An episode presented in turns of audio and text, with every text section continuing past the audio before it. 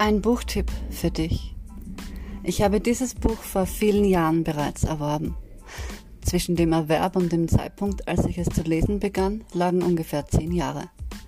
Ganz schön merkwürdig im Nachhinein betrachtet. Doch ich kaufte das Buch nicht unbedingt, weil ich es lesen wollte, sondern weil mein Name drauf stand. Lola. Das Lola-Prinzip. Damals sah ich das Buch im Buchladen liegen und es fiel mir sofort ins Auge. Ich musste es einfach haben, egal was drinnen steht. Dass genau dieses Buch eines Tages mein größter Augenöffner wird, hätte ich mir niemals gedacht. Ich kaufte das Buch, begann aus Neugierde zu lesen, doch ich kam wieder davon ab und legte es beiseite. Ich vergaß sogar, dass ich es hatte, es verschwand. Zehn Jahre später war ich in einer Sackgasse angelangt. Mein Leben war grauer als grau geworden. Nichts machte mehr Sinn und ich war wirklich mies drauf. Ich weiß noch, als ich plötzlich die Eingebung hatte. Das Lola-Prinzip. Jetzt ist es soweit. Ich saß gerade auf der Couch und wusste nicht, wohin mein Körper geht.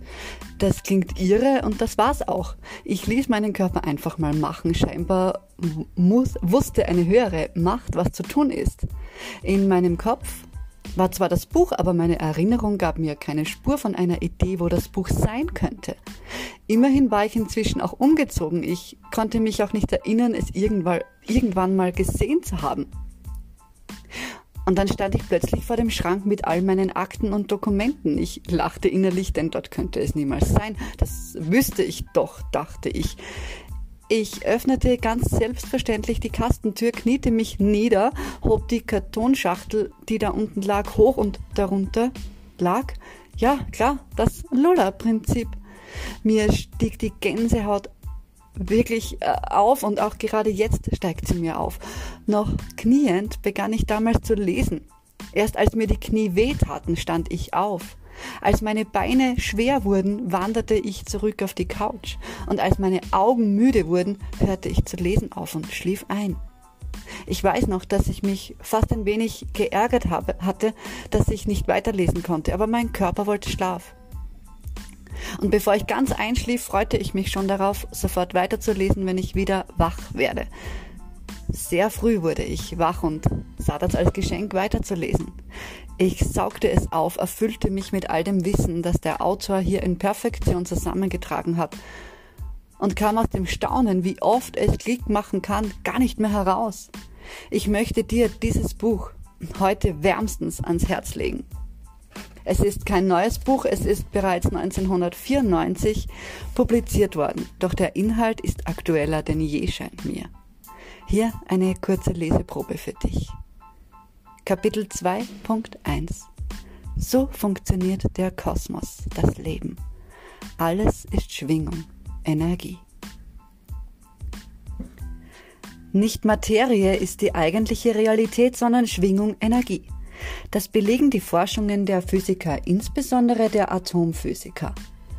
Diese Tatsache hat unabsehbare Folgen für unser Leben. Wenn alles Energie ist, dann sind auch unsere Gedanken Energie und das bedeutet, unsere Gedanken verfügen über ein Potenzial, welches in der Außenwelt etwas bewirken kann. Gedanken sind nicht etwas, das sich lediglich in unserem Kopf abspielt. Die Konsequenzen aus dieser Erkenntnis werden wir unter dem Thema Aktion ist Reaktion behandeln. Wenn alles Energie ist, dann ist auch der Mensch Energie und das bedeutet zweierlei. Erstens ist der Mensch, wie wir bereits gesehen haben, beliebig entwicklungsfähig und zweitens ist der Mensch unsterblich. Energie kann nicht zum Verschwinden gebracht werden. Schauen wir, was geschieht, wenn einem Körper Energie zugeführt wird. Die Schwingung, die Frequenz dieses Körpers erhöht sich und das heißt, der Zustand des Körpers verändert sich. Aus einem Eisklumpen wird Wasser. Fügen wir noch weiter Energie hinzu, dann wird aus dem Wasser Dampf. Und obwohl wir mit unseren Augen nichts mehr sehen, ist doch immer noch alles da. Nichts ist einfach verschwunden. Es handelt sich hier um Physik und was für Eis und Wasser gilt, das gilt folglich auch für den Menschen. Wenn es einem Menschen gelingt, seine Schwingung beträchtlich zu erhöhen, dann kommt logischerweise der Moment, wo er unsichtbar wird. Das hat nichts mit Mystik oder Magie zu tun, sondern mit Physik. Wenn ein solcher Mensch unsichtbar ist, dann heißt das nichts anderes, als dass er seinen grobstofflichen Körper in einen feinstofflichen Körper verwandelt hat und dass es keinen Tod gibt. Die Idee des Todes ist eine total begrenzte materialistische Sichtweise, die wir uns selbst eingebrockt haben und mit deren Folgen wir jetzt leben müssen. Vor 2000 Jahren hat Jesus zu zeigen versucht, dass es keinen Tod gibt. Tod, wo ist dein Schrecken? Nur wenige haben aber begriffen, worum es geht. Zu diesen wenigen gehört unter anderem der bereits erwähnte Atomphysiker Charon. Eines seiner Bücher trägt den Titel Ich bin 15 Milliarden Jahre alt. 15 Milliarden Jahre deshalb, weil die Physiker das Alter des Universums auf 15 Milliarden Jahre veranschlagen. Auch für ihn existiert der Tod nicht. Wenn also der Mensch Schwingung ist, dann lasse sich diese Schwingung beliebig verändern. Die Frage ist nur wie. Die Antwort ist einfach. Durch unser Denken. Mit unserem Denken verändern wir die Schwingungen unseres Körpers.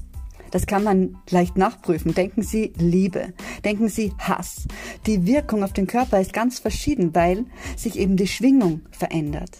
Wir können uns total in die Materie hineindenken. Einige Menschen machen davon ausgiebig Gebrauch. Oder wir können uns in den Himmel hineindenken. Es liegt an uns. Sie erinnern sich an das Prinzip des freien Willens.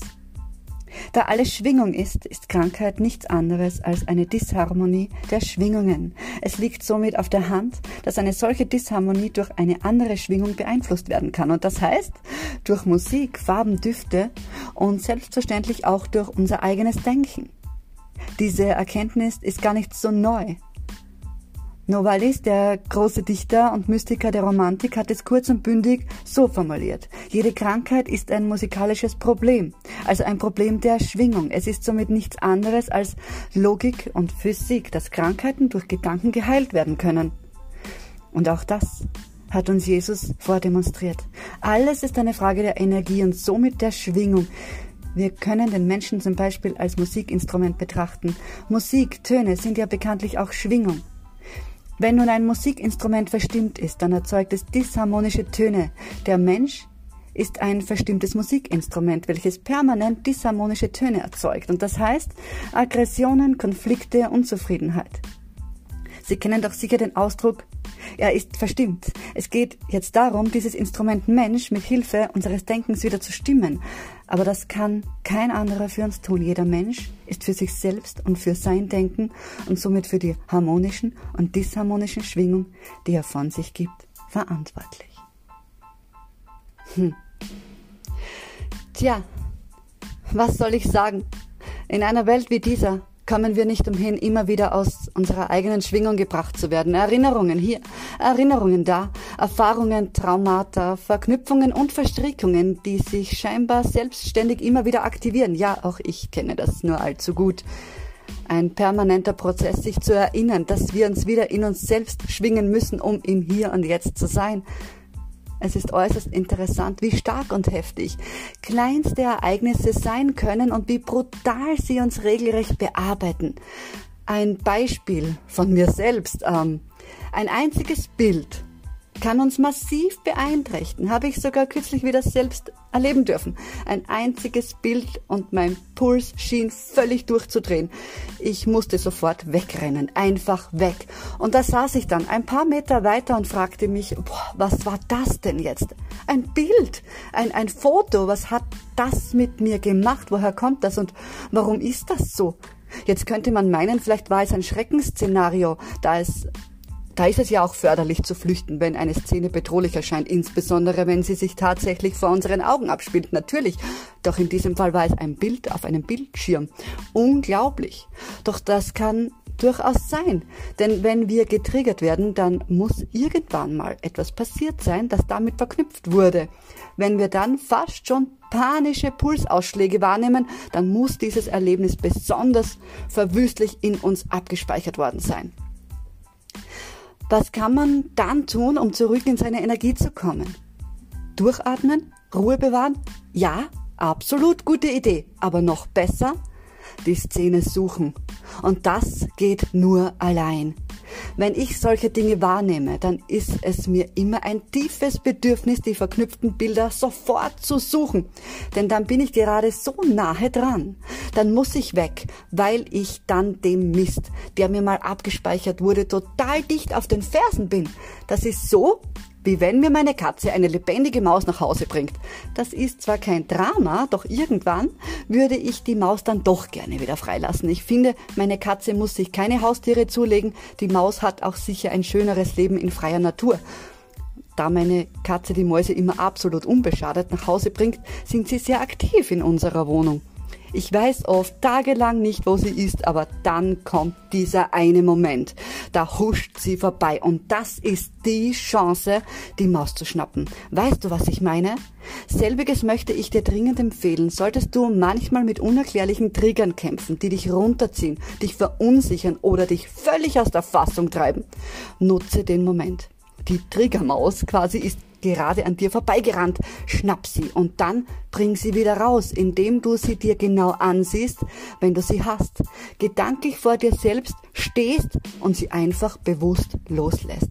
Nur das bringt dich zurück. Das Reden und Diskutieren mit anderen ist vielleicht hilfreich, aber der erste Schritt ist der zu dir, ganz zu dir, denn nur da bist du all mit, bist du eins mit allem. Darum auch das Wort, meine Lieben, nicht wahr? Das Alleinsein, all und ein. Du bist eins mit dem All und mit dir. Sei allein. Wenn es raucht, finde das Feuer und wenn du es gefunden hast, kannst du immer noch Verstärkung holen. Es hilft nichts wie verrückt mit dem Schlauch zu wählen, wenn du noch nicht mal weißt, wo es brennt. Und das kann dir nur dein Innerstes offenbaren. Alles Liebe und ich hoffe, du kommst wieder. Deine Lola Love.